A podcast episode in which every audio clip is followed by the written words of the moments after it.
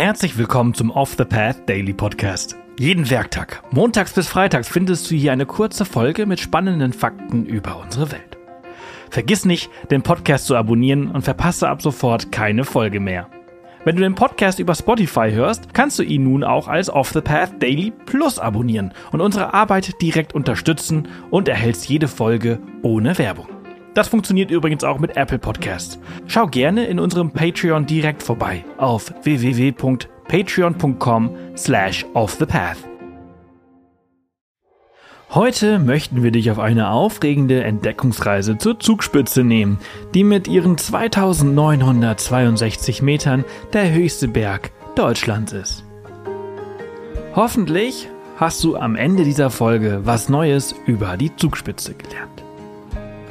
Lass uns mit einem interessanten historischen Fakt beginnen. Die Erstbesteigung der Zugspitze fand am 27. August 1820 durch Josef Naus statt.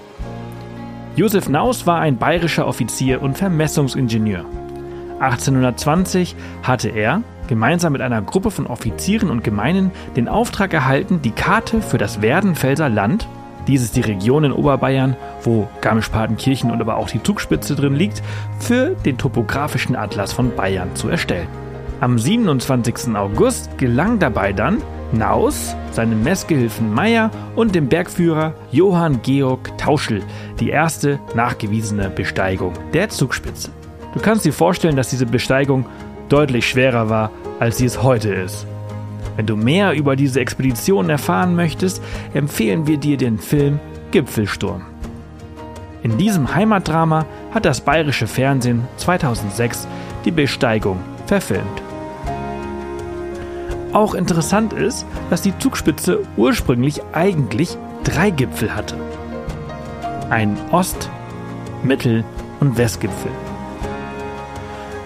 Der Gipfel, auf dem du heute stehst, wenn du auf die Zugspitze fährst oder wanderst, ist der Ostgipfel und der einzige noch erhaltene, welcher auch vollständig in Deutschland liegt. Der Westgipfel, der ursprünglich sogar zwei Meter höher als die Zugspitze war, wurde 1938 gesprengt, um Bauplatz für eine geplante Flugleitstelle der Wehrmacht zu gewinnen. Diese wurde jedoch nie gebaut. Über seinen Gipfel läuft heute die Grenze zwischen Deutschland und Österreich.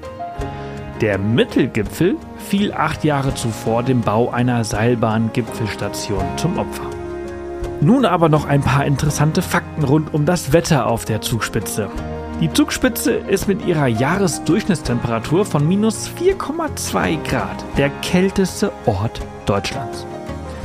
Die tiefste jemals gemessene Temperatur betrug dabei minus 35,6 Grad im Jahr 1940. Im Sommer 1957 konnte der höchste Wert von 17,9 Grad ermittelt werden. Die höchste gemessene Schneehöhe betrug 23 Jahre später ganze 7,8 Meter. Am 12. Juni 1985 konnte die schnellste auf der Zugspitze gemessene Windböe ermittelt werden.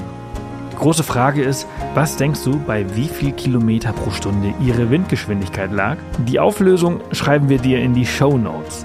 Lass uns doch gerne mal in den Kommentaren wissen, was du geschätzt hättest.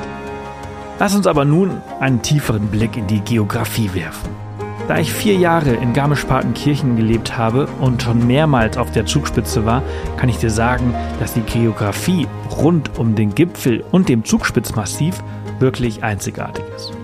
Die Zugspitze ist der höchste Gipfel des Zugspitzmassivs. Zudem auch andere beeindruckende Gipfel wie die Alpspitze und der Schneefernerkopf gehören. Das Zugspitzmassiv ist Teil der Wettersteingebirgskette, einer Gebirgsgruppe der nördlichen Kalkalpen im südlichen Deutschland und westlichen Österreich und erstreckt sich über eine Fläche von etwa 20 Quadratkilometern. An den Flanken der Zugspitze befinden sich zwei der insgesamt vier verbliebenen deutschen Gletscher. Der nördliche Schneeferner, der in seinem Bestand stark gefährdet ist, und der Höllentalferner. Der Höllentalferner hatte um 1820 seinen Höchststand mit gut 47 Hektar. Inzwischen ist er allerdings fast um die Hälfte geschrumpft und weist nur noch eine Größe von gut 24 Hektar auf.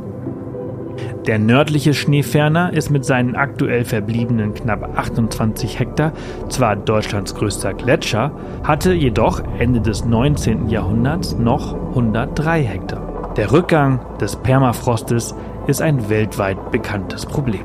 Auch die Zugspitze ist davon nicht ausgenommen. Erst 2022 hat der südliche Schneeferner seinen Status als Gletscher verloren.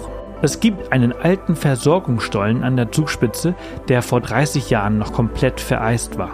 Wissenschaftler konnten jedoch mit Messungen mit Hilfe von Schallwellen und elektrischer Leitfähigkeit ermitteln, dass davon nicht mehr viel vorhanden ist. Das Problem dabei, das Gestein solch mächtiger Berge wird mittels der Eisschichten zusammengehalten. Taut der Permafrost können sogar Teile der Berge abbrechen. Solltest du Deutschlands höchsten Berg einmal selbst erkunden wollen, was ich dir wirklich sehr empfehlen kann, hast du dafür mehrere Möglichkeiten. Die gemütlichste ist vermutlich mit einer der drei Bergbahnen wie der Bayerischen Zugspitzbahn, Deutschlands ältester Zahnradbahn, auf die Spitze fahren. Sollte dir das zu bequem sein, dann empfehle ich dir, die Zugspitze selbst zu besteigen. Hierfür gibt es mehrere Möglichkeiten. Eine spektakuläre Wanderung bietet beispielsweise der Aufstieg über das Höllental. Die Wanderung führt dich zu Beginn durch die Höllentalklamm und endet mit einer aufregenden Wanderung über das Eisfeld, gefolgt vom anspruchsvollen Klettersteig kurz vor der Spitze. Auf dieser Route hast du über 2200 Höhenmeter zu absolvieren, für die du Spikes und Kletterausrüstung benötigst. Sollte das zu schwer und zu anstrengend sein, kannst du auch über das Rheintal auf die Zugspitze wandern. Dabei kannst du in der Rheintal-Angerhütte übernachten und der Knorrhütte. Oben angekommen erwartet dich die Aussichtsplattform. Von hier aus hast du eine atemberaubende 360 Grad Panoramaaussicht auf die umliegenden Berge und Täler. An klaren Tagen reicht der Blick bis zu den Alpen in Österreich, der Schweiz und Italien.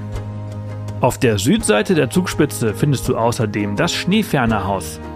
Ursprünglich in den 1930er Jahren als Hotel genutzt und während des Zweiten Weltkriegs als Erholungszentrum durch die US-Armee beschlagnahmt, ist es heute Deutschlands höchstgelegene Umweltforschungsstation. Derzeit betreiben hier neun renommierte Forschungseinrichtungen permanente Studien. Sie nutzen das zwölfstöckige Gebäude zur Messung verschiedener Parameter, die zur Beantwortung hochakuter und innovativer Forschungsfragen dienen.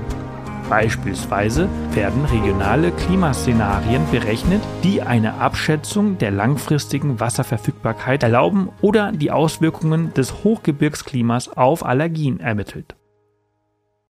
Das war's für diese Folge unseres Reisepodcasts. Ich hoffe, du hattest genauso viel Freude, wie ich es hatte, sie mit dir zu teilen. Wenn sie dir gefallen hat, freuen wir uns immer über Kommentare auf Spotify und über eine positive Bewertung auf der Plattform deines Vertrauens. Morgen geht's hier spannend weiter, also vergiss nicht, den Podcast zu abonnieren. Bis morgen!